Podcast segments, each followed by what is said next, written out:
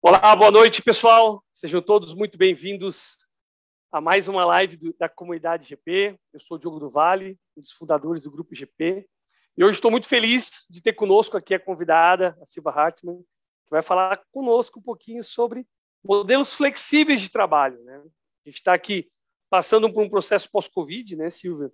Onde muitos dos nossos colegas que estão aqui nos ouvindo é, trabalharam de forma remota, né, passaram por quase dois anos num processo de trabalho, trabalho de forma remota e agora estão nas suas empresas passando por um processo de retorno aos escritórios, né? voltar ao escritório, eventualmente um processo híbrido, alguns sendo até forçados a voltar 100% de uma forma presencial. Acho que é um tema legal para a gente conversar aqui também sobre como é que tu tem visto isso dentro, dentro dos processos das empresas. E, obviamente, tema super relevante para as companhias, porque a gente está falando de retenção de talentos. Né? Obviamente, quando a gente fala de trabalho híbrido, flexibilidade, formas de trabalho, a gente está falando, poxa, será que eu, empresa, estou adequadamente pensando no meu funcionário, estou conseguindo trazer aqueles pontos que ele, de fato, busca no futuro? Eu acho que isso é um pouco do que a gente quer abordar hoje. Silvia, obrigado por aceitar o convite do GP, fico muito feliz de tu tá, ter aceito conversar com a gente um pouquinho e compartilhar né, é, um pouco da tua história. Para quem está nos, nos acompanhando aqui, a Silvia, ela é uma grande executiva da área de marketing, passou mais de 20 anos na área de marketing, né? chegou ao cargo de diretoria em grandes, grandes empresas e fez um processo de transição. A gente vai conversar um pouquinho também sobre o processo de transição. A gente fala muito aqui sobre crescimento de carreira, construção de carreira, tá, Silvia? O nosso, nosso público está praticamente voltado a analistas, novos líderes, gestores, né, que estão nesse processo de crescimento e desenvolvimento de carreira. E falar sobre transição também é importante. Por mais que a gente vai falar de flexibilidade, entender um pouquinho dessa tua história, tenho certeza que algumas pessoas podem até se conectar, né? Como, como que foi esse teu processo. Então, muito bem-vindo e obrigado por estar aí com a gente no GP. Legal. Nossa, estou super feliz de estar aqui. Obrigada pelo convite. Acho que vai ser uma conversa excelente. E eu já quero avisar a turma, assim, a gente vai falar de dois assuntos importantíssimos que são minhas paixões: carreira e modelos flexíveis de trabalho. E onde é que essas duas coisas se encontram? É, a gente está passando por um período agora, por um momento em que os profissionais, sem perceber, estão revisitando aí todos os seus valores e as empresas vão ter que se movimentar e vão ter que mudar a forma de trabalhar. E eu digo que carreira e modelos flexíveis de trabalho é onde as empresas mais atraentes os melhores talentos se encontram. Mas é claro, tem uma mudança muito forte, né? inclusive de mentalidade, de práticas, que precisa ser feita aí pelos dois lados para que a gente consiga chegar nesse mundo ideal. E hoje eu vou trazer não só um pouco desse contexto, mas também várias dicas né, para os dois lados de como, como fazer essa união tão importante, né? Legal, Silvio. E, e, e, é interessante fazer isso, né? Porque a gente tem, a gente tem conversado muito com o nosso, com nosso pessoal aqui sobre como é que a gente faz esse processo, né? É, de crescimento na carreira, de se desenvolver. A gente fala muito sobre habilidades, muito sobre técnicas que a gente entende que são necessárias para o processo de liderança, mas nós também, como gestores, muitas vezes nos deparamos por processos engessados nas nossas próprias empresas. Né? Então, qual é o nosso papel como líder? Talvez é um ponto que a gente pode até abordar aqui também. É, dentro desse processo decisório de flexibilidade das companhias, né? seja você um gestor, seja você um diretor de uma companhia, ou também como funcionário. Poxa, ah, eu tenho interesse de ter um modelo flexível. Como é que eu coloco minha, minha voz ativa nesse processo também? Talvez é um ponto que a gente pode trazer aqui é, no segundo momento. Mas, para começar, se você quiser se apresentar um pouco mais, eu sei que tu tem um, tu tem um slide aqui, tu passou para nós uma apresentação, tenho certeza que vai ser muito rico para todo mundo que está aqui conosco. E, de novo, fique à vontade aí para as pessoas que estiverem conosco no YouTube para fazerem suas dúvidas, mandarem suas perguntas, que a gente vai direcionando aqui diretamente para a Silva para responder mais ao final, ao final da nossa palestra, tá bom? Ao final e durante, tá? Pode me Ao durante também? então, ao durante também, pessoal. Olha aí, conversa. Legal. Legal. Não, eu vou falar um pouquinho sobre mim primeiro aqui, sem slides, etc., até para ficar um pouco mais dinâmico, mas você colocou muito bem, eu trabalhei 20 anos com marketing, fui executiva de marketing, trabalhei em empresas muito legais, a maioria multinacionais. Então, trabalhei na Oakley, que é uma marca super conhecida de óculos, e que foi comprada por uma empresa italiana, e eu trabalhei lá por muito tempo também. Trabalhei na Specialized, na Timberland, na Multicoisas. E eu fui desenvolvendo essa carreira muito sólida com marketing, mas ali, depois que eu comecei a exercer posições de diretoria, eu me dei conta que eu era muito mais apaixonada pelo desenvolvimento de pessoas e, e de talentos, né? Justamente fazer essa, essa parte que você mencionou agora, né? Desenvolver as competências, ajudar as pessoas a perceberem o potencial. E chegou um momento que aquilo me dava muito mais motivação, muito mais satisfação do que trabalhar o marketing, o posicionamento em si apesar de que eu também adoro trabalhar com isso. E aí, realmente, a vida vai nos empurrando, né? E coisas acontecem. Então, em 2019, a última empresa que eu... A última empresa no mundo corporativo, né? Que eu trabalhei, a Timberland, decidiu sair do Brasil e da América Latina radicalmente. E eu já havia feito aí cursos de coaching, de programação neurolinguística, uma série de coisas. E falei, bom, eu acho que agora é o momento de eu fazer a tal da transição de carreira, né? E aí eu fiz uma transição radical, porque eu saí do mundo corporativo e virei quase acadêmica. Hoje eu estou terminando um mestrado acadêmico na USP, então esse é um lado que fala muito alto no meu, na minha vida hoje, né? E eu também saí do lado corporativo e me tornei autônoma. Então, eu sou conselheira de carreira e eu acompanho vários profissionais aí no desenvolvimento da sua carreira. Mas eu também faço palestras e dou consultorias para a empresa no que é o esse outro assunto, né? Que, que depois que eu comecei o mestrado, e aí é uma, uma curiosidade, né? Mas quando eu trabalhava nas empresas, eu tinha um desejo muito forte por autonomia e flexibilidade. Mas eu acho que aconteceu comigo, como acontece com a maior parte dos profissionais aqui no Brasil. A gente se forma e, e vai numa inércia, né? A gente consegue um estágio, depois a gente é efetivado, e a gente está numa boa empresa, uma indústria boa, Talvez as novas gerações não pensem como nós. Eu não sei você, eu estou com 41. A minha geração era assim: termine a faculdade bem empregada e não saia de jeito nenhum. E eu estava super bem empregada e realmente desenvolvi essa história. Mas o fato é que eu tinha algumas necessidades que eu não conhecia. E elas eram basicamente flexibilidade e autonomia. Eu sou uma pessoa muito livre, eu, eu gosto de ter essa esse dinamismo. Então, quando eu me percebi realmente, tá, eu agora não estou mais trabalhando numa empresa, eu fiz uma transição, o que, que eu faço? E comecei a estudar no mestrado. Foi muito curioso que um dos primeiros textos super acadêmicos, tradicionais de RH que eu li, ela falava de trabalho remoto. Eu pensei, eu acho que eu vou fazer meu projeto sobre trabalho remoto. E aí, duas semanas depois, estourou a pandemia.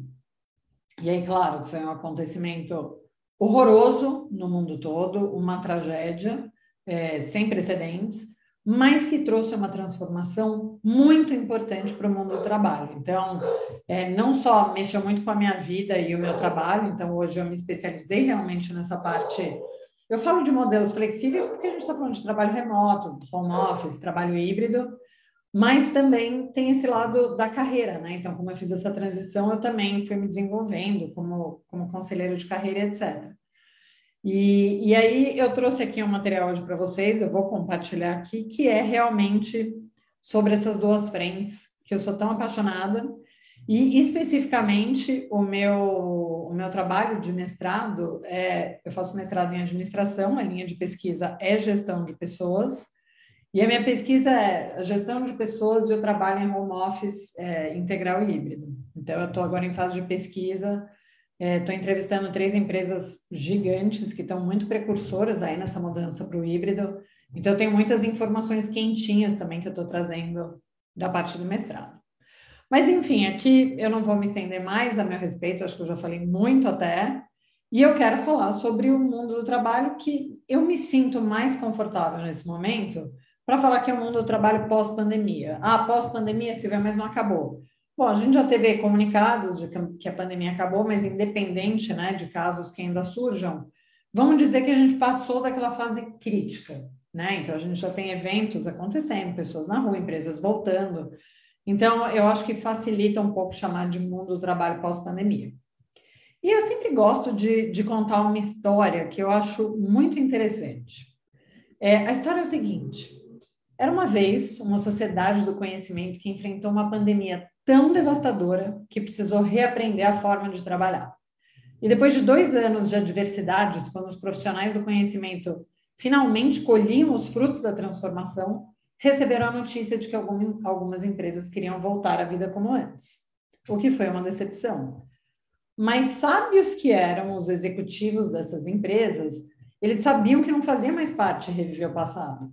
Então, eles decidiram mesclar os benefícios das estruturas tradicionais com os aprendizados do que tinham vivido aí nos últimos dois anos, e para isso instituíram o trabalho híbrido e foram felizes para sempre.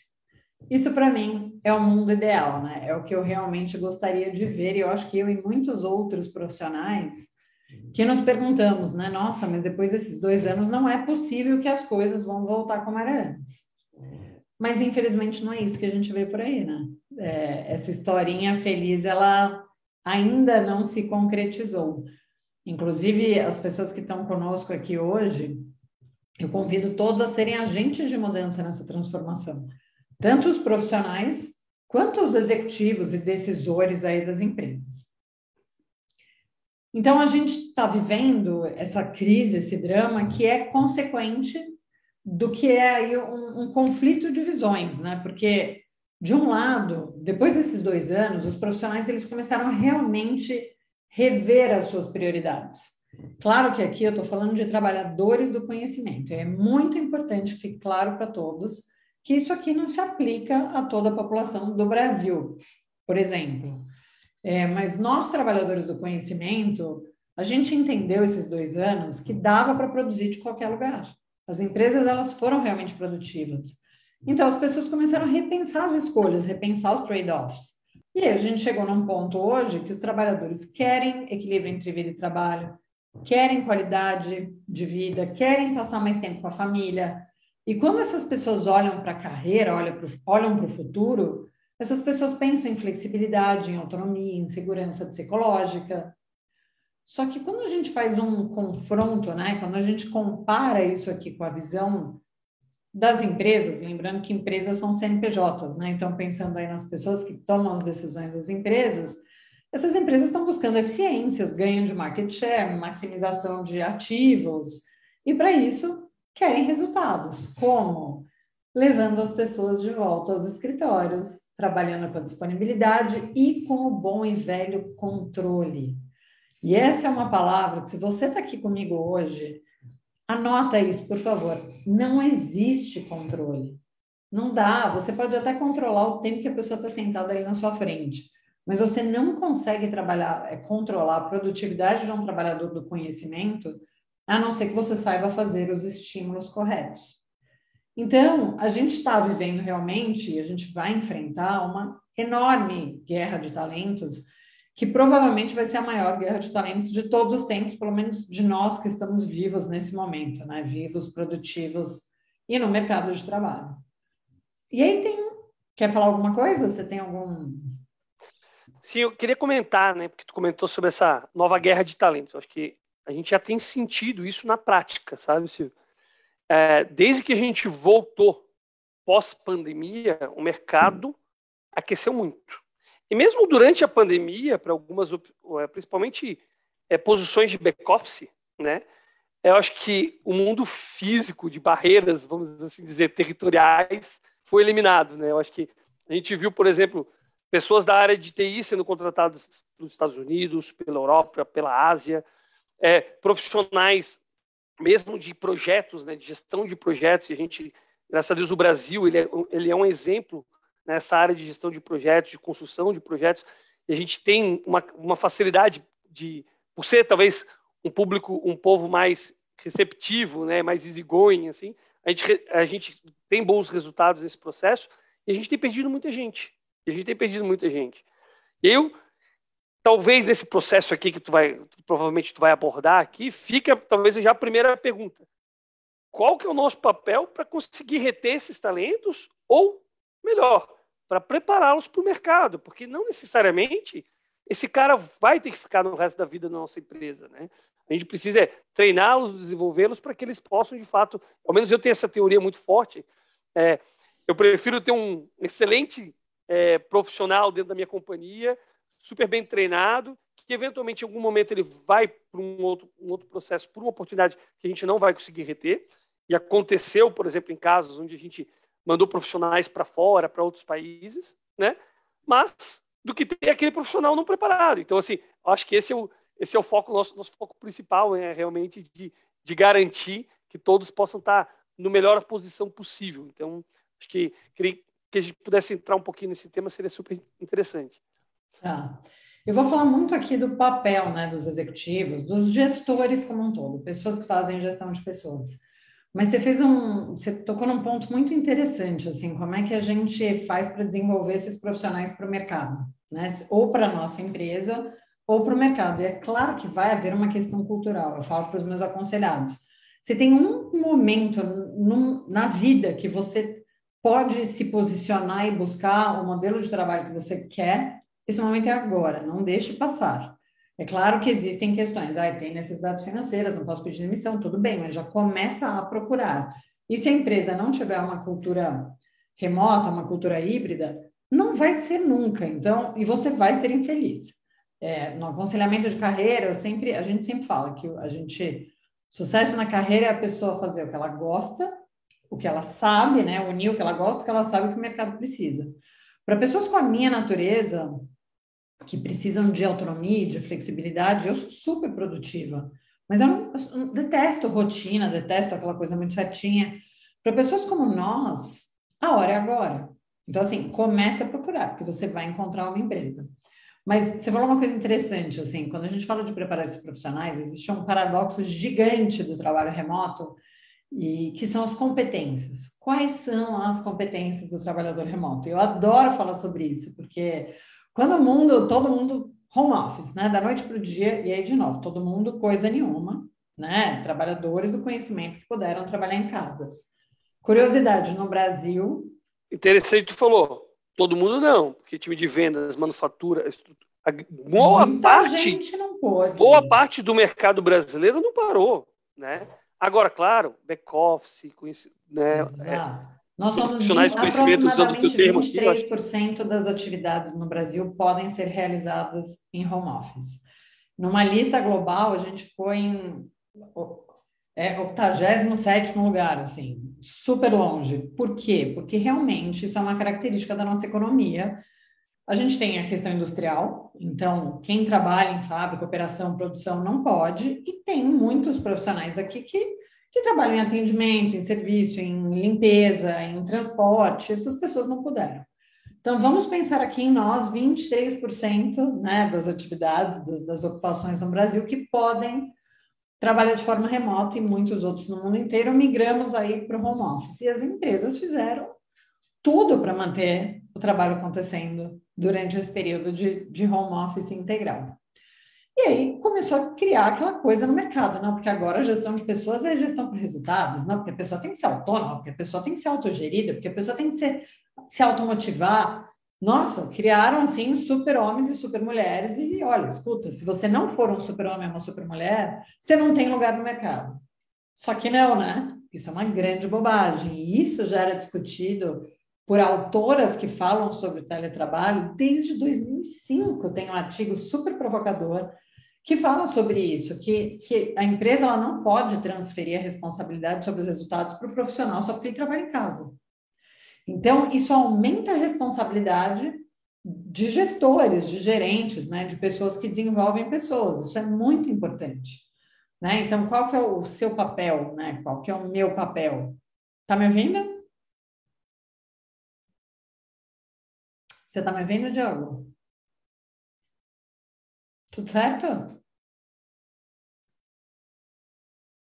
Eu não te ouço. Voltei está... agora. Ah, pronto, você estava na mão, sim. Desculpa, tive um, tive um problema aqui no. Não tem, não, deu para perceber, eu já, já pausei, tudo certo. Legal. Mas então, o que eu dizia é isso, assim, é, faz parte, o papel dos, dos, gestores e líderes, etc., é mapear. E mapear agora quais são as competências que a empresa precisa, como é que isso pode ser feito de forma híbrida, e aí seguir o trabalho de desenvolvimento das pessoas porque a pandemia ela não criou novos desafios, ela intensificou os desafios que já existiam no mundo dos negócios. Um deles e um dos principais é que os gestores, gestoras e líderes substituíam o trabalho de gestão e de desenvolvimento de pessoas pelo presenteísmo, né? Substituíam ah, por aquela coisa do controle. Então eu não precisava ser uma profissional melhor, eu não precisava ser a melhor diretora, porque ali tudo se resolvia meio rápido. Quando você minha porta remoto, está aberta, né, Silvia? Eu, eu, eu, eu, e eu estou vendo, eu levanto, eu pergunto, exato. É. Não, estou disponível. Mas não, é. quando você trabalha de forma remota, as coisas têm que ser intencionais. Os gestores, os líderes, as gestoras, tem que ser, tudo tem que ser intencional. E a pessoa tem que ser muito melhor na liderança. Nós temos que ser líderes muito melhores. E é claro que isso dá trabalho. É claro que isso é desafiador. Mas continuando aqui, então, e aí depois a gente fala, continua um pouco nessa essa resenha que é muito boa. É, então, a gente tem aqui um problema agora, que é esse, esse confronto, né? Então, onde, quando a gente pensa aqui na concepção do trabalho, a maior parte dos líderes e gerentes, etc., ainda se sentem mais confortáveis com o expediente no escritório, por causa dos vieses. Então, tem aquele viés da conveniência. Ai, sempre foi sempre assim, não, não quero mexer. Tem o viés da experiência, né? Então, não quero mexer, eu quero continuar trabalhando desta forma. É, e tem a questão da definição do trabalho híbrido por si só, né? Então, tem gente que, que fala, olha, o trabalho híbrido você fica uma vez por semana em casa e você está fazendo trabalho híbrido. E os profissionais estão dizendo, não, não, híbrido é outra coisa, eu quero poder ficar quatro vezes em casa. Né? Os times de liderança eles querem voltar aos escritórios e as pessoas estão pedindo demissão porque querem empresas mais flexíveis. Né? As pessoas estão procurando ambientes que realmente as capacitem, que realmente as apoiem. E as empresas estão nesse desespero de não quero ver todo mundo no escritório quanto antes. E aí eu não quero ser injusta, por exemplo, as três empresas, aliás, as muitas empresas com as quais, com as quais eu venho conversando, estão dando passos largos nessa mudança para o trabalho híbrido, mas naturalmente, por causa desses vieses que eu comentei agora há pouco, para muitos gestores de negócios, né, para muita gente do time de liderança, é tão desafiador que as pessoas só querem que todo mundo volte, as coisas voltem, sabe? Então tá, o RH disse que é para vir para o escritório, sei lá, no máximo até três vezes por semana, quero todo mundo aqui até três vezes por semana e, e vamos seguir o jogo, porque era assim que as coisas eram antes. Só que, gente, não foram seis meses, foram dois anos, dois anos né? Não é algo que você mude. Isso mexeu com a psique dos trabalhadores. Isso é muito extremo, né? Tem um, um, um é, CEO, né, um dono de uma empresa que eu acompanho no LinkedIn, o Chris Hurd, e ele trabalha numa empresa, é o dono de uma empresa que chama First Base, e ela tem soluções para trabalho remoto, mas ele fala que a gente está prestes a viver o período de rotatividade mais alto das empresas da história porque as pessoas estão buscando empresas que lhes deem o que elas precisam, não é mais o contrário. Hoje de manhã eu estava vendo um webinar da Harvard Business Review e de dois autores que também escreveram um livro sobre isso, eles falam, olha, as pessoas agora vão escolher é, os trabalhos que elas escolhem produtos, elas vão buscar o que elas realmente acreditam, vão buscar empresas que entreguem o que elas acreditem. E aí tem um, um, um artigo muito interessante na McKinsey que, que fala um pouco de por que, que as pessoas estão pedindo demissão com facilidade. E aí, por que, que eu digo isso, estão pedindo demissão? Porque é o tal do Great Resignation, né? a grande renúncia que a gente ouve tanto falar. E o que, que é essa grande renúncia? É esse movimento muito puxado pelos profissionais da América do Norte, claro, que estão deixando seus empregos assim, abaciadas. São milhões de pessoas e números cada vez maiores desde agosto do ano passado. E por que, que essas pessoas estão pedindo demissão? Primeiro, porque elas podem. E o que, que significa que elas podem? Eu vou falar por mim, tá? Antes da minha transição de carreira. Antigamente, tinha um peso emocional muito maior. em pedir demissão. As pessoas tinham muito medo de pedir demissão no emprego. O que, que eu vou colocar no currículo? O que, que eu vou colocar no LinkedIn? Né? Tinha todo um estigma associado a quem não está trabalhando. E hoje em dia isso é muito menor. Então, a não ser que você tenha questões realmente financeiras, que, que claro, você precise trabalhar e não tem jeito, por outro lado, já não tem mais esse estigma. Inclusive, as novas gerações já estão questionando essas questões. Então, esse é um motivo muito forte. O segundo é porque as pessoas estão muito chateadas, né? E elas estão chateadas porque sentiram que tem líderes indiferentes, né? Elas estão chateadas porque estão em empresas que elas não sentem que elas têm potencial de crescimento. E a experiência da pandemia intensificou muito essa sensação. E por fim, as pessoas estão exaustas, porque muitas empresas desligaram, né? Muitas, muita gente foi mandada embora nesse período, não só no Brasil, né? E muito também no mercado norte-americano. E as pessoas que ficaram nas empresas foram muito sobrecarregadas. Então, por um lado, tem aquela sensação de decepção, assim, de que de repente amanhã eu sou próxima. Pode ser que amanhã eu seja próxima. E tem também aquela sensação de, poxa, eu fiquei aqui e eu agora estou carregando um piano. Então, isso, isso é muito complicado. E aí, as pessoas, os profissionais, estão buscando agora outros valores, como, por exemplo, o equilíbrio entre a vida e o trabalho. Então, é, vamos pensar, as pessoas começaram a rever como elas investiam o tempo, né? Então, Vou falar de mulheres, é um dado interessante. Foi um estudo super fresco do IBGE que fala aí de, das condições dos trabalhadores no Brasil. Daquele número 23 que podem trabalhar de forma remota, hoje somente 10% dos trabalhadores no Brasil trabalham de fato de forma remota e a proporção é 2 para 1 mulher para homem. 2 para 1. Porque as mulheres elas tendem a buscar mais a flexibilidade, porque ainda são consideradas pela sociedade como um todo as responsáveis pelos filhos, pela família, pela casa, etc. Claro que isso não é uma verdade absoluta, mas ainda é um número bem expressivo né, na, na sociedade. E, e, isso também traz um risco muito grande, porque quando as empresas me perguntam, ah, eu posso deixar minha política de híbrido aberta, vai para o escritório quem quer? Não, não faça isso, não pode. Por quê? Primeiro, porque você vai masculinizar a presença no seu escritório, os homens vão voltar para o escritório, as mulheres vão decidir ficar em casa, a gente vai retroceder ainda mais do que os especialistas já dizem que a gente retrocedeu durante a pandemia nessa questão de equidade de gênero. Mas é claro, não são só as mulheres que querem equilíbrio entre vida e trabalho, né? os homens também.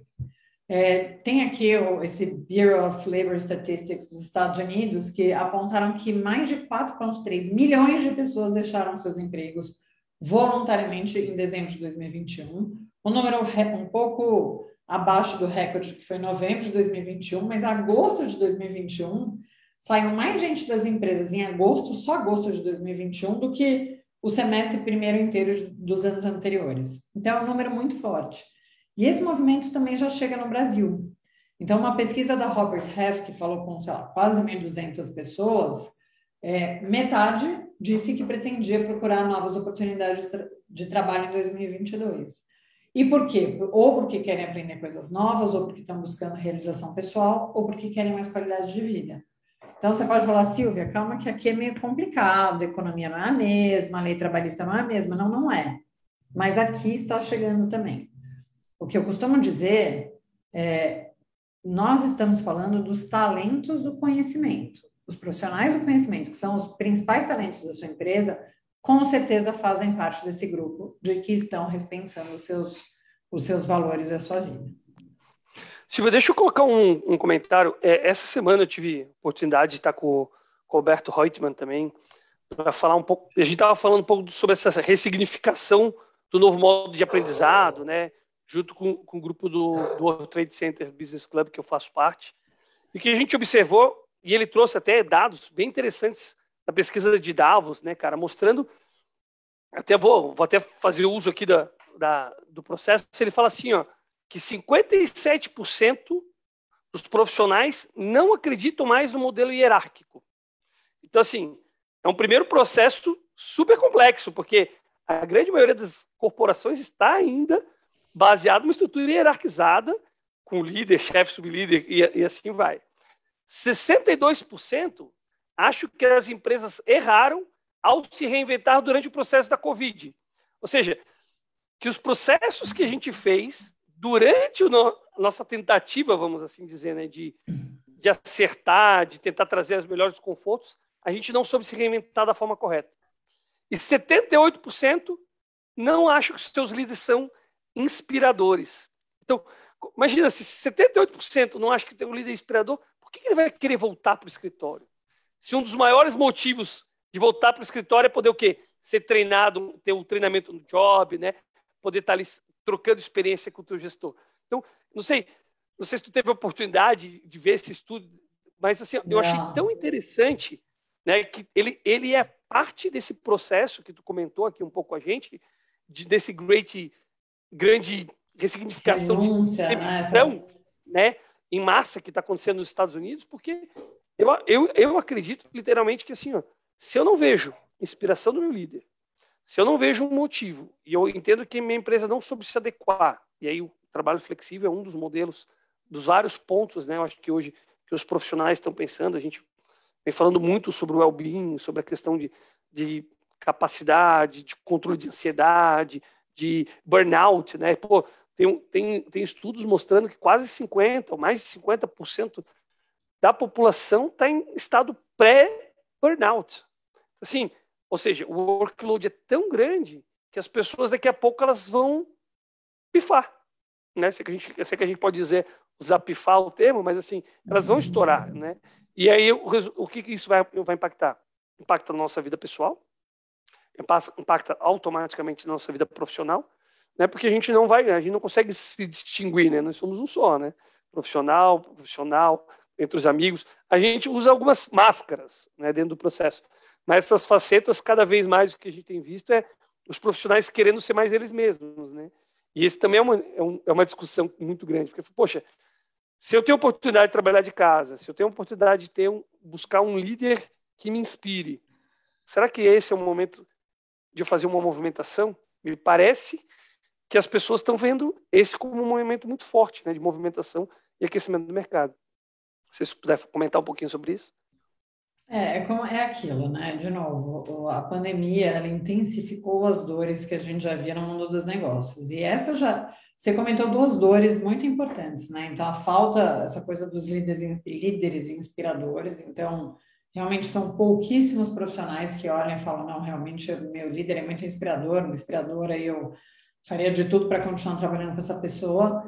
E o burnout, eu tenho certeza que grande parte da população já estava pré-esgotamento antes da pandemia, só que aquilo era tão mal visto e não se falava, né? Era uma coisa. As pessoas tiravam férias para cuidar de esgotamento, as pessoas tiravam férias para trabalhar, para cuidar de questões psicológicas. E ao longo da pandemia, a gente chegou a níveis tão altos de ansiedade, estresse, por causa da pandemia em si, por causa da doença, mas também por causa da economia, o medo de perder o emprego, o estresse consequente de ficar em casa, as crianças em casa, que isso tudo virou uma grande bomba, assim, explodiu, isso explodiu. Mas a verdade é que já estava fervendo, né? Aquilo, essa pressão ela já era muito alta antes da pandemia. E é por isso que eu sempre falo, e eu acabo sendo um pouco redundante, assim, a gente está vivendo aqui um é um corte de tempo, é como se fosse um portal, né? Ou a gente mergulha agora nesse portal ou, ou é capaz dele fechar e gente ficar para trás. Né? Por isso que eu vejo o meu papel muito é, é ajudar essas pessoas que querem ser agentes de mudança a, a, a, conscientizarem o resto, né? Então, olha, não é fácil, é claro que não é fácil. Mas espera aí, já era difícil antes, vamos fazer melhor, né? E essa essa falha que eu acho que esses entrevistados, essas pessoas disseram que as empresas falharam em fazer essa mudança, aí eu acho que a gente também tem que tem que pegar leve, né? Tem que porque é, é uma mudança cultural muito forte. Quando a gente fala de, de mudar vieses, a gente não muda viés decidindo, olha, eu quero mudar o meu viés da experiência, entendeu? Então agora daqui para frente eu não vou mais pensar assim, claro que não. Tem que ter um estímulo muito forte por parte das empresas para que as pessoas tenham que trabalhar daquela forma, mas para que elas também sejam respaldadas com sensibilização, conscientização, com treinamentos e etc., para que as pessoas consigam fazer esse trabalho. Porque não é fácil, não é da noite para o dia. E o que eu estou ouvindo de muitos profissionais de recursos humanos é assim: tá, agora nós temos uma política de híbrido XYZ. Então, eu estou vendo coisas desde recomendamos que a equipe vá para o escritório duas vezes por semana, com recomendamos que as pessoas vão para o escritório se houver é, razões, rituais que justifiquem, ou queremos que as pessoas só vão para o escritório uma ou duas vezes por mês. Eu estou vendo de tudo, mas o que todos esses profissionais dizem, todos que falam em comum, é não está escrito em pedra, a gente não sabe ainda. Cada empresa vai acomodar a modalidade remota a modalidade híbrida de acordo com o seu negócio, com as suas necessidades e com as suas pessoas. Né? Então, essa tendência que nós todos, seres humanos, e eu me incluo, a gente tem de querer se acostumar, a gente quer voltar porque é mais normalzinho para a gente. Então, agora, de repente, não, então agora eu vou me apegar à flexibilidade no lago. Não, calma, nem isso é certo. Assim, a gente tem que. As coisas vão acontecer. Então, eu acho que essa é uma questão muito forte. E cultura não é o que a gente escreve, né? Quando a gente fala de uma mudança cultural, as pessoas se enganam.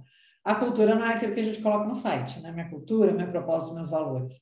A cultura é a forma como as pessoas agem, tomam decisões, como o grupo é recompensado, como as pessoas percebem, né? Ah, quem é promovido, por que, que é promovido? Isso tudo vai criando aquela cultura. E a cultura muda né, ao longo do tempo. Né? Existe um medo muito forte de, de muitos executivos de que, olha, o trabalho remoto a gente perde muito a questão cultural. Médio, calma, o comportamento ele não é o prédio, o escritório. Né? A cultura ela transcende o ambiente físico das empresas. Isso é muito importante também. Eu vou voltar a compartilhar, mas, mas daqui a pouco eu paro de novo para a gente ir voltar. Então, tem essa coisa: as pessoas querem flexibilidade e as pessoas querem autonomia, e isso está cada vez mais forte.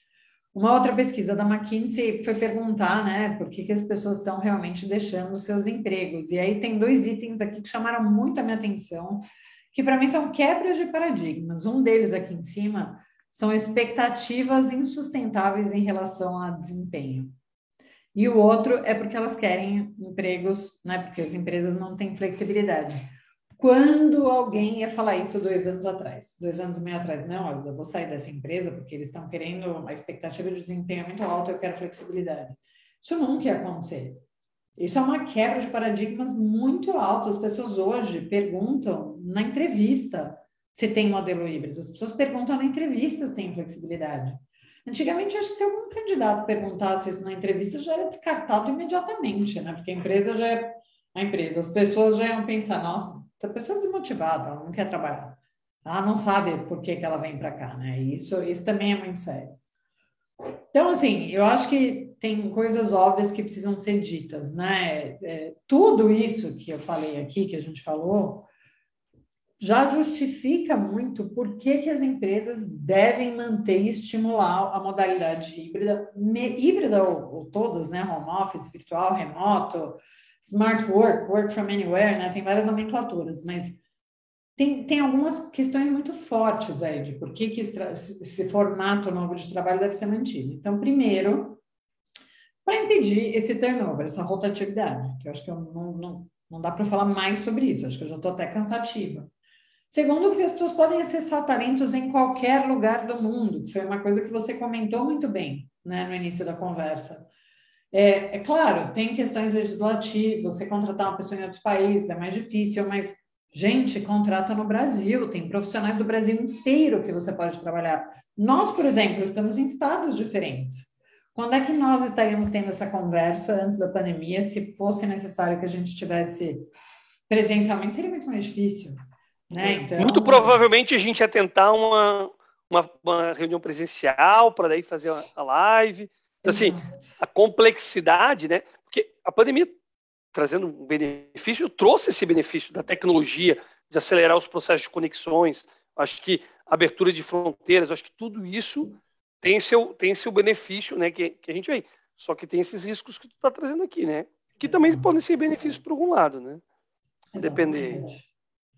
Eu tava, a gente estava falando de essa coisa das reuniões, né? Hoje eu estava assistindo esse webinar da Harvard, que foi super interessante, assim, eu estou um tempão para ler um livro, e coincidentemente eu caí hoje no webinar dos autores, e eles diziam que, não, que as pessoas dizem que, que no trabalho remoto a, a colaboração é muito menor, e eles dão exemplos de, de empresas que, por exemplo, se a gente tiver que resolver um problema dando, usando aqui nosso gancho, né? A gente quer fazer uma webinar, uma live, e a gente, nossa, faz uma confusão para conseguir se, se encontrar.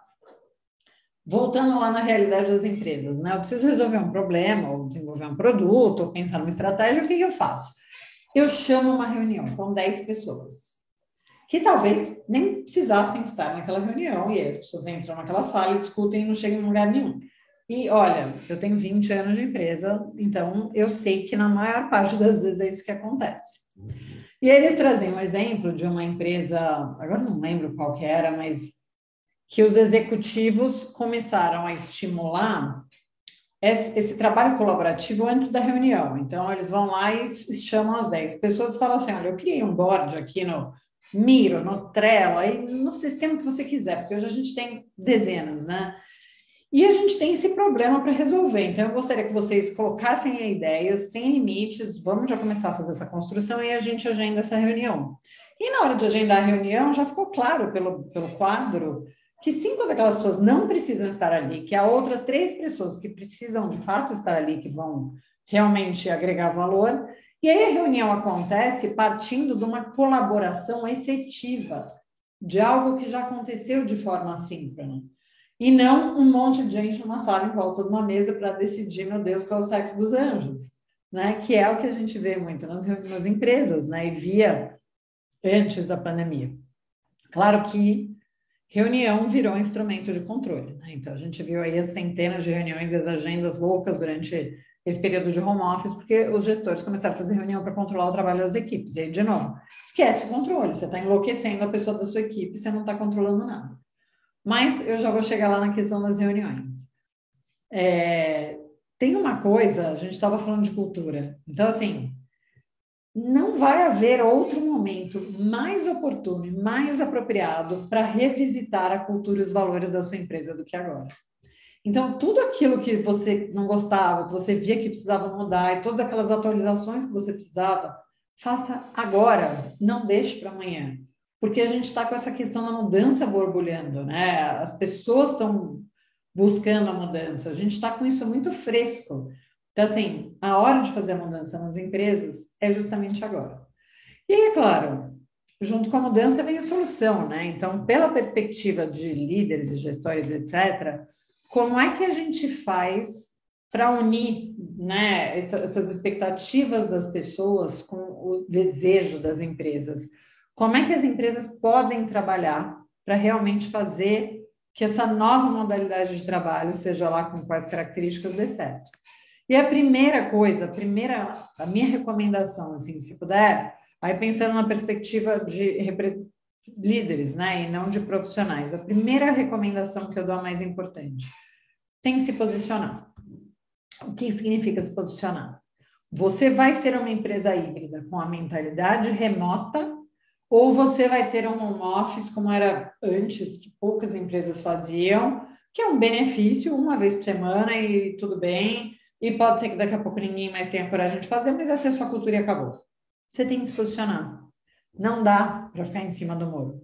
Essa é a hora, e são vocês, líderes, RH, gestores, gestoras, que têm que tomar essa decisão e passar para a equipe, porque as pessoas também estão sofrendo com muita ansiedade, porque pior do que descobrir que vai ter que voltar para o escritório sem querer voltar para o escritório, é ficar nessa ansiedade de, meu Deus, será que eu vou ter que voltar? Será que eu não vou? Ah, mas a empresa já abriu o escritório. Será que meu chefe quer que eu vá? Será que não quer? Será que eu vou perder a oportunidade de promoção porque eu não estou indo e a outra pessoa está indo? Gente, isso é horrível. Isso não pode acontecer. E aí, se você decidir pela modalidade híbrida com a mentalidade remota, né? E essa que eu sempre falo, eu acho que a gente está aqui para isso, você precisa começar a tomar ações direcionadas, né? Então, que ações são essas? Recrute pessoas já pensando no trabalho híbrido. Então, na sua entrevista, seja ela entrevista por responsabilidade, por competências, inclua perguntas ali já direcionadas para isso. Então, olha, como é que você faz quando você está, sei lá, quando a sua casa está muito atribulada, você tem uma tarefa que exige a concentração, ou então, o que, que você faz se acabar sua internet, ou como é que você faz para trabalhar de forma colaborativa remotamente? Comece a incluir esse tipo de pergunta. Faça uma integração híbrida. Integração híbrida. Eu, eu, tem um estudo super legal da McKinsey que fala: integração híbrida, gente, é um mês.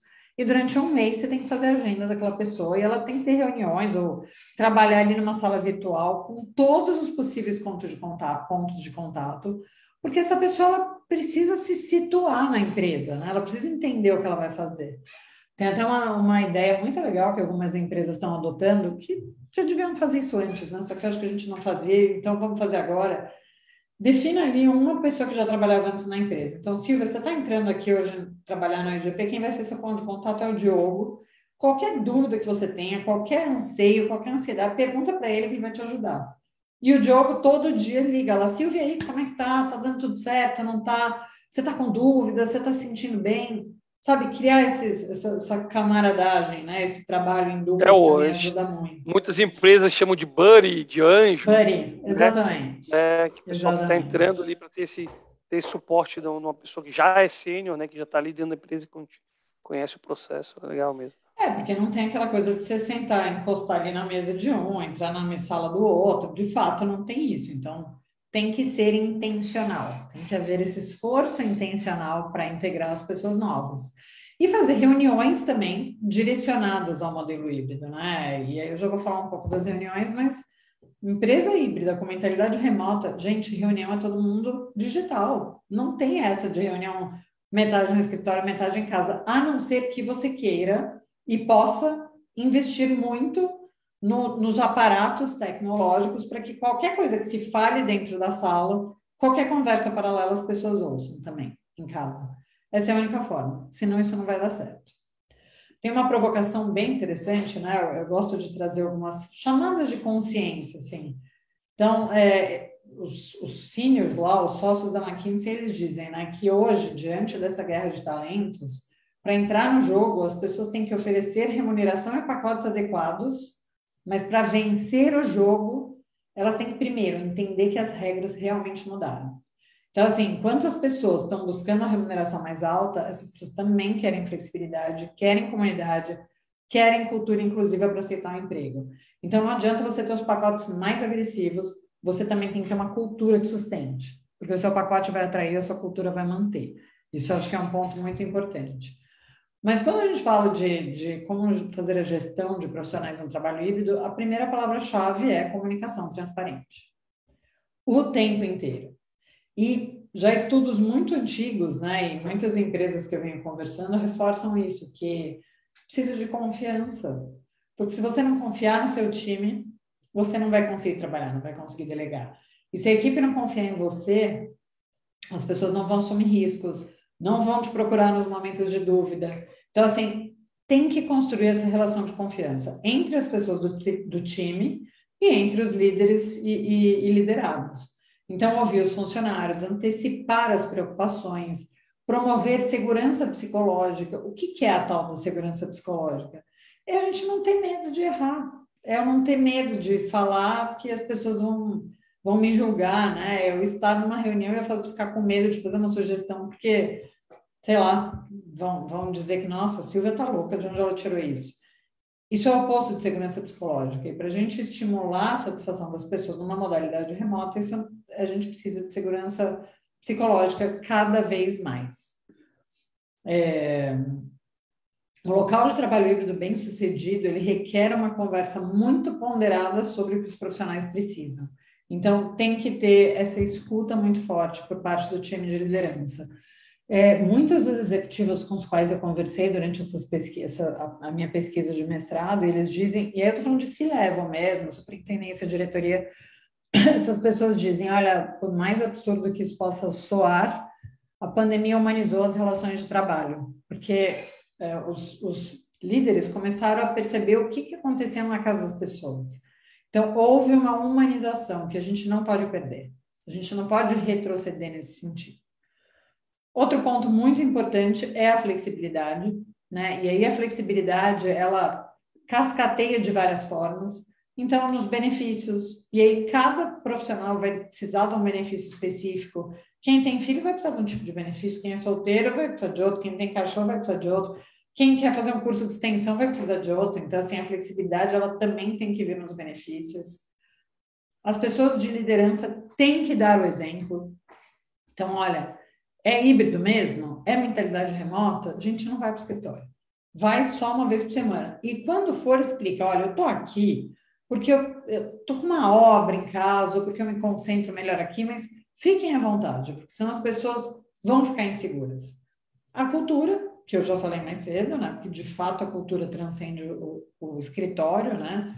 A cultura é muito mais forte nos comportamentos e propósito, né? Existe uma questão muito forte é, de propósito, né? As empresas têm que de fato ter propósito. E aí tem a questão das reuniões, que é a outra parte que é muito importante. Então, comunicação transparente, confiança e repensar cada tipo de reunião. Porque para justificar você levar uma pessoa para o escritório depois de dois anos se habituando a trabalhar em casa, você tem que ter um ritual muito forte que justifique. Então, é planejamento estratégico? É reconhecimento? É para celebrar? É para integrar as pessoas novas um dia lá para elas verem a cara dos coleguinhas? Tem que ter uma justificativa, porque senão, não força as pessoas a irem para o escritório sem elas quererem, porque senão vai ficar insatisfeito. E aí, se a pessoa não puder pedir demissão porque ela precisa do dinheiro, você vai ter uma pessoa que está lá porque precisa e não porque quer, gosta ou deseja continuar. E aí, eu acho que nenhum líder deseja isso. A questão dos rituais é super forte, então eu até te falei, né? Ontem, hoje eu passei o dia gravando um curso de gestão de pessoas no modelo híbrido, né? E aí, uma das aulas é, eu sou bem detalhista nisso, mas assim, senta presencialmente ou remotamente com a sua equipe e vai lá. Tá, a gente faz uma reunião de acompanhamento. Precisa fazer? Dá para ser assíncrono? Podemos usar um Trello? Vamos deixar para cada duas semanas? E reunião de estratégia? Não, essa, essa é importante. Ah, mas precisa de todo mundo? Ah, talvez só os líderes, tá bom. Ah, essa é melhor de ser presencial ou não. Repense as reuniões, porque repensando as reuniões você consegue definir os rituais que justificam, justificam que as pessoas de fato vão aos escritórios. É, os verdadeiros talentos têm clareza das suas prioridades dos seus objetivos. Então, assim, se você não der atenção para as necessidades dessas pessoas, você vai perdê-las. Né? Isso é que eu sempre digo. E aí, eu, eu já vou parar de compartilhar, mas eu gosto de terminar essa conversa. Lembra daquela historinha que eu contei no começo? Tipo, era uma vez uma sociedade que realmente conseguiu se beneficiar com os aprendizados de um momento tão difícil e desafiador? Eu convido todos a realmente fazerem a sua parte. Eu, eu, eu estimulo que todos sejam agentes de mudança para que a gente consiga ver isso aqui. Para que a gente possa estar com família, com as pessoas amadas, para que a gente possa ir ao médico sem ter que suar frio e pedir a benção na empresa inteira. Para que a gente possa, né, simplesmente possa existir e trabalhar sem que exista um conflito tão forte entre trabalho e vida, porque essa é uma das grandes dores da sociedade, né? Por que, que viver e trabalhar são tão conflituosos? E depois disso tudo que a gente viveu, eu acho que a nossa oportunidade agora é essa: é que trabalho e vida não sejam tão conflituosos, que sejam prazerosos e que a gente consiga fazer as duas coisas de forma é, tranquila, né? Que a gente possa ser feliz e que isso tudo possa realmente ser fluido. Então, é assim, de apoio aqui de material, era isso que eu tinha para trazer e que a provocação fique muito forte em todos que estejam ou venham a nos assistir. Assim. Essa é a nossa oportunidade de melhorar o mundo do trabalho para melhor. Né? Não, não vamos perder. Não vamos perder. Pô, excelente, Silvio. Obrigado. Né? Assim, eu tenho, tenho algumas perguntas aqui, a gente ainda tem um tempo. Quem tiver interesse de fazer algumas perguntas também fica à vontade. Eu vi que tem algumas pessoas aqui conosco no Zoom também, né? Então, além do, do pessoal do YouTube. Então, também podem abrir a câmera e fazer perguntas direto para a Silvia. É, mas antes de abrir, Silvio, eu queria fazer uma pergunta relacionada a uma frase que tu. Duas frases, na realidade, que me chamaram a atenção no processo quando tu apresentou. Primeiro, humanização.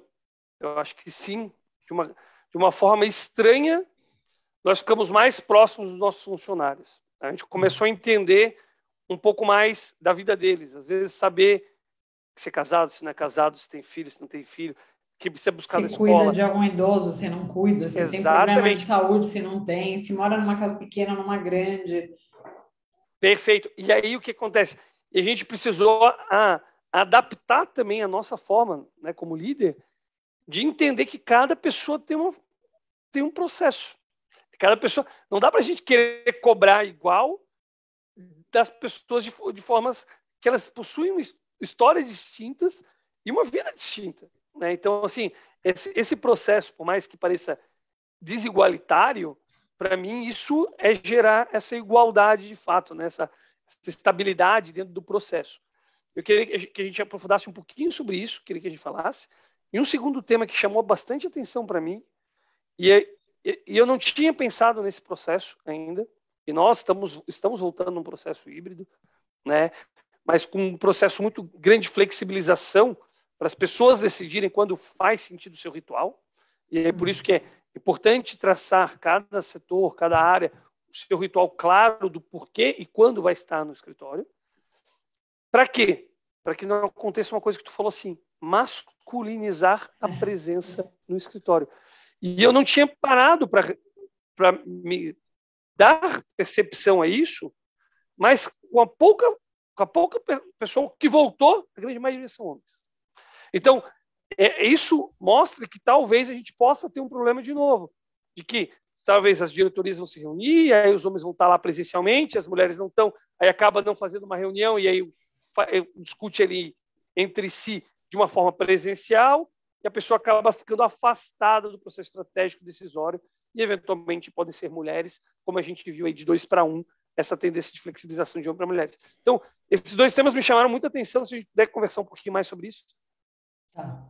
O primeiro deles é assim, quando, quando a empresa realmente deseja trabalhar com flexibilidade, não dá para a gente definir que todo mundo vai ter, sei lá, um vale auxílio curso de ou então vale internet mais luz, ou um vale seja o que for super alto, e não ouvir o que as pessoas precisam.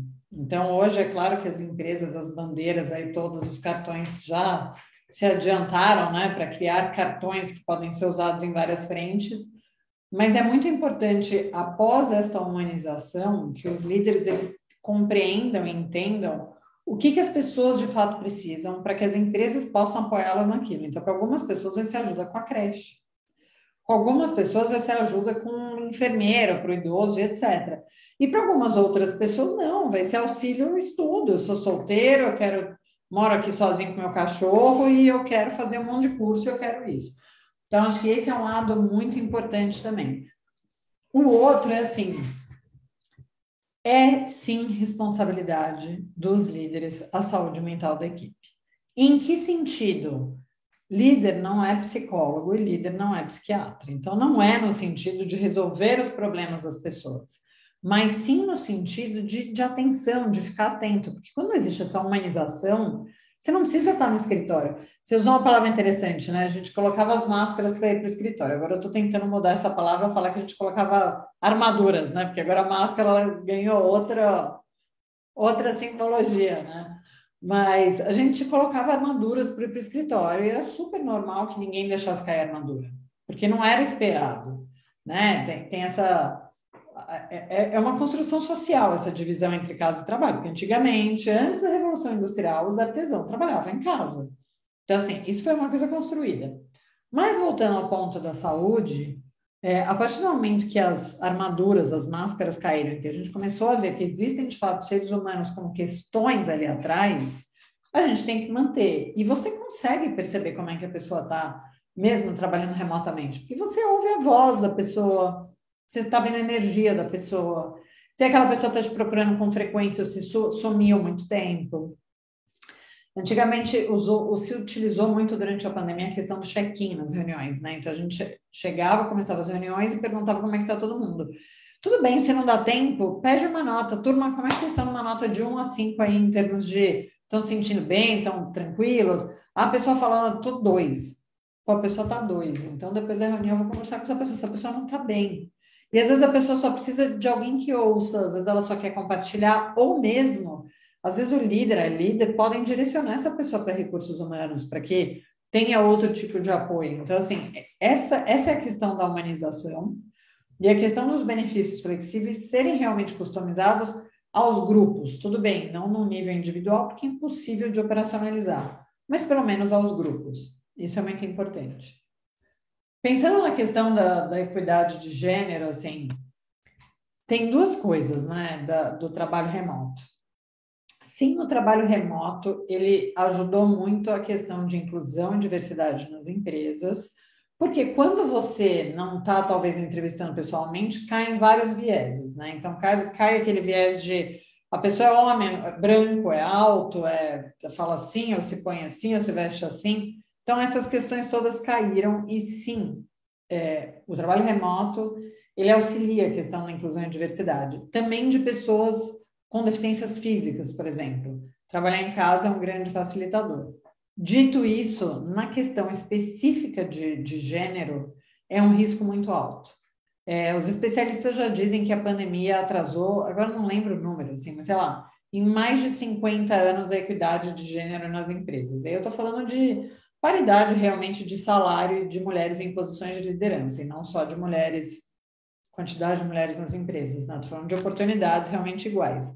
A pandemia já retardou muito esse processo. Milhares de mulheres pediram demissão e foram se tornar autônomas e buscar atividades flexíveis, porque senão não iam dar conta de tocar ali a questão da casa, principalmente quando as crianças não estavam indo para a escola. Isso foi muito forte.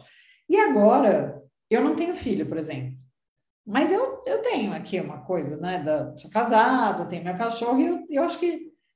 Não sei, eu não acho que é certo, não acho que é normal, mas acho que é comum, tenho uma responsabilidade aqui e eu me sinto. A flexibilidade me traz muito mais facilidade para gerir as coisas da casa sem ter que passar o meu final de semana fazendo supermercado faxina. E isso é a realidade de todas as mulheres, salvo poucas exceções de casais que realmente compartilham. Então, é o que você falou, é o que você se vê na pele na empresa, né? Os homens voltam para as empresas, as mulheres ficam em casa, mesmo as que não pedem demissão, elas não estão ali presencialmente, aí algumas decisões são tomadas, elas não participaram, e é uma perda gigante para as empresas. Porque quando a gente fala de lideranças humanizadas, as mulheres tendem a ter uma liderança muito mais humanizada do que os homens ainda. Não quero que seja assim sempre, mas ainda. Então, assim, o cuidado tem que ser muito grande. E essa é uma provocação que eu tenho feito com frequência. E as pessoas têm a reação que você teve. Nossa, eu nunca tinha pensado nisso. Mas isso é muito sério. Isso é bem sério. E é tirar o viés, né, Sil? Porque na nossa cabeça, talvez, né, não passou esse, né, como homem, né? Não passou essa, essa preocupação. E quando tu trouxe, eu falei, opa, isso é uma preocupação. A gente tem que se preocupar com isso. E Porque é pode real. ser que no meu time, daqui a pouco, os homens estão lá e as mulheres acabaram ficando, estão com essa jornada dupla, tripla, sei lá, muitas vezes ainda, né? E isso acaba gerando esse processo. Eu queria, Silvio, antes da gente avançar, a Ju abriu a câmera. Ju, se quiser fazer a tua pergunta, fica à vontade. É, na verdade, pergunta não, eu estava concordando muito e, e, e, tava, é, tudo que tu estava falando ali é o que é vivenciando, né? E nossa, é, eu teria medo hoje de sair de, de uma empresa, porque eu sei que tem muitas empresas, aqui, pelo menos na cidade onde eu trabalho, que não existe essa flexibilidade, sabe? Então, isso é preocupante, que nem agora, sexta-feira, vai ser a, a, nossa primeira, o nosso primeiro dia que nós vamos trabalhar na empresa, né? Só que foi tudo alinhado, foi tudo, né? A gente tem um propósito, né? Não vai, a gente não vai em vão lá, né? Então tudo isso foi discutido antes.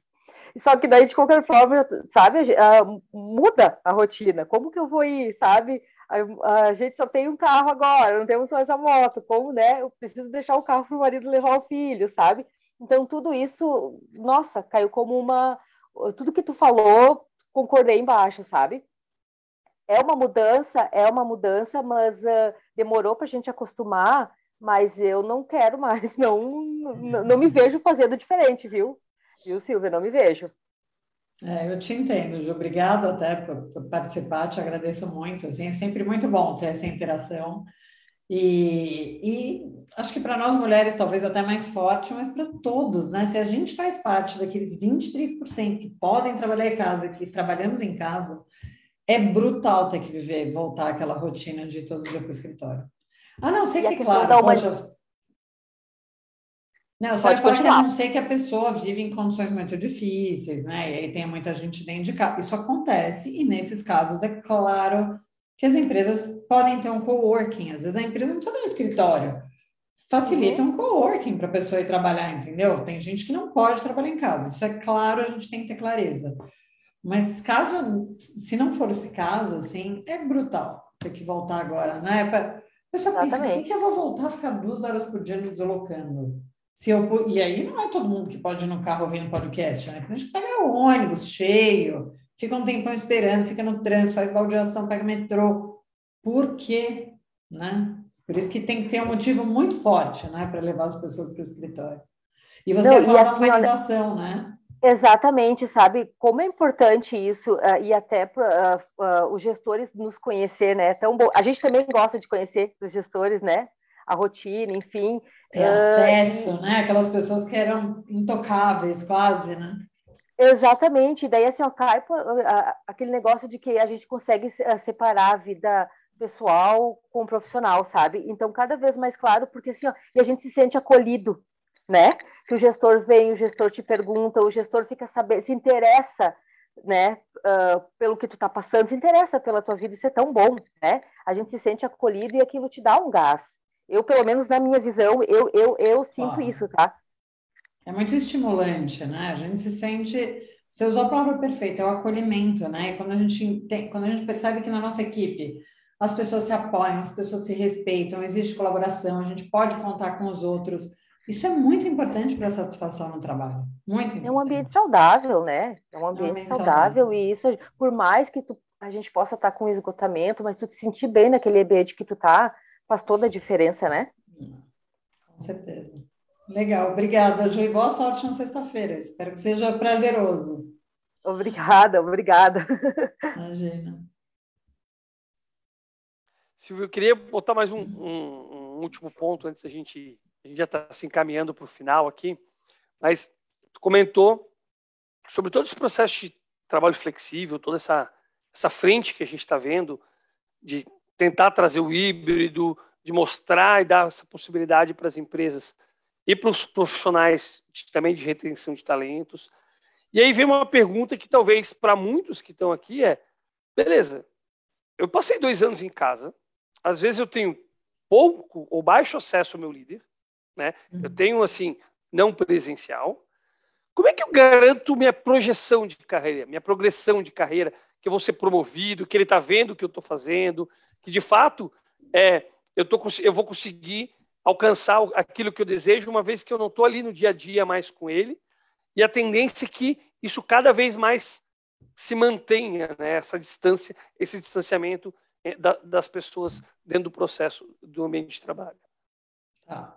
Primeiro eu vou aproveitar para fazer uma propaganda, então, convidar as pessoas a irem ao meu LinkedIn, que é Silvia Hartmann, porque lá eu escrevo muito sobre isso, sobre tudo isso que a gente está falando, mas tenho textos que falam especificamente sobre como ganhar visibilidade e se desenvolver trabalhando no modelo remoto.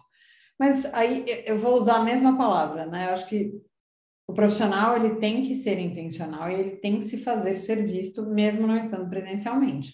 Como? De várias formas. Então, a primeira coisa, vai participar de uma reunião? Participe. Não entre um monte de reunião só para dizer que está lá com seu nomezinho na lista e com o vídeo fechado. Participa, se prepara, pede o áudio, fala, comenta, agrega valor.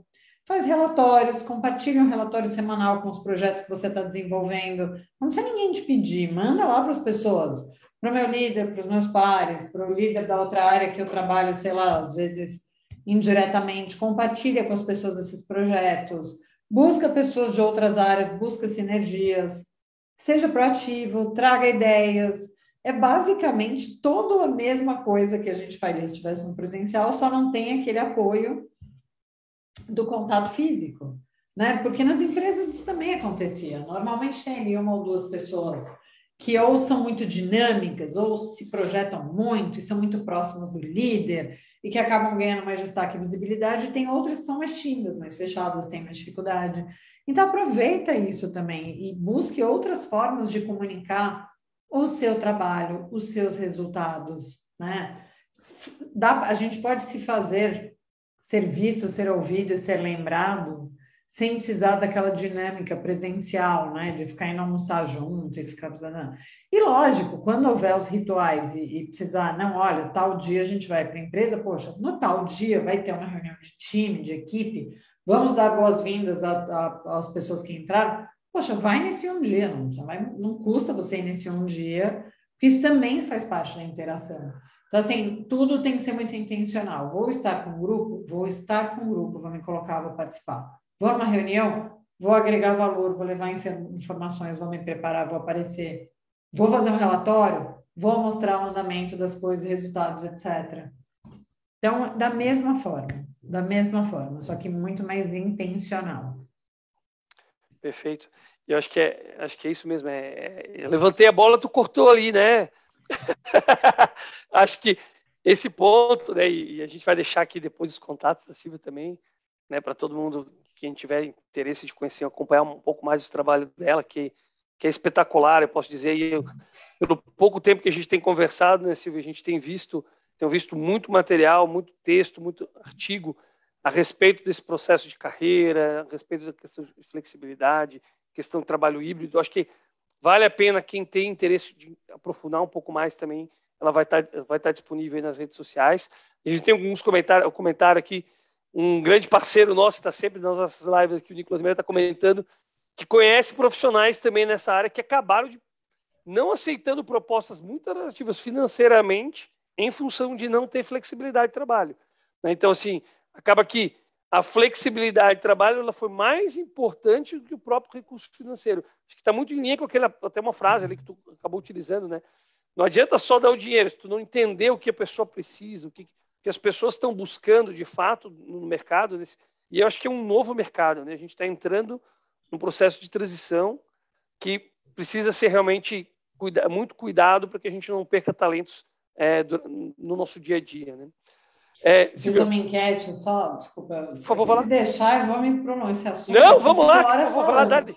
Para mim tá ótimo. um papo no ano passado que tinha alguns, acho que grandes bancos norte-americanos oferecendo bônus super altos para as pessoas voltarem para o escritório, né? E aí eu fiz uma enquete no LinkedIn eu também esqueci de comentar, eu faço parte do time oficial de, de criadores de conteúdo do LinkedIn e, e, eu fiz uma enquete sobre isso, né? Você, o que você prefere, né? Você voltaria a trabalhar no escritório por, por salários mais altos ou bônus financeiros?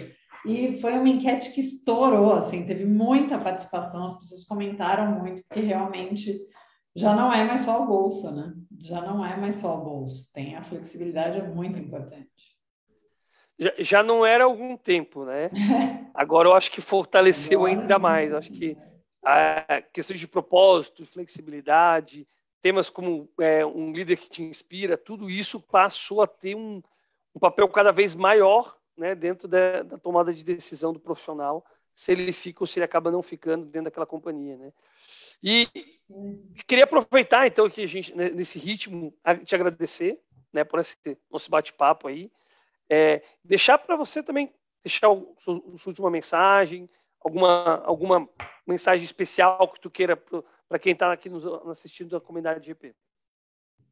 Eu acho que a principal é, é essa, assim, seja agente de mudança, me ajuda a tornar o mundo do trabalho melhor. Eu preciso de ajuda. Né? Acho que há outros profissionais e pesquisadores como eu que estão realmente levantando essa bandeira, mas não é uma mudança da noite para o dia. Então, é muito importante que todos vocês, seja como profissionais, empregados, ou seja como líderes ou empresárias, me ajudem nessa mudança e abram a cabeça, porque tem que abrir a cabeça, a gente tem que mudar práticas, mas para ter funcionários muito mais satisfeitos, muito mais felizes, muito mais produtivos e um mundo né, muito melhor. Porque, na verdade, desde que se falou a primeira vez em teletrabalho nos Estados Unidos, na década de 70, já era uma das coisas, né? O mundo ele melhora quando as pessoas se deslocam menos e tem menos estresse de trânsito, tem mais calma, menos poluição.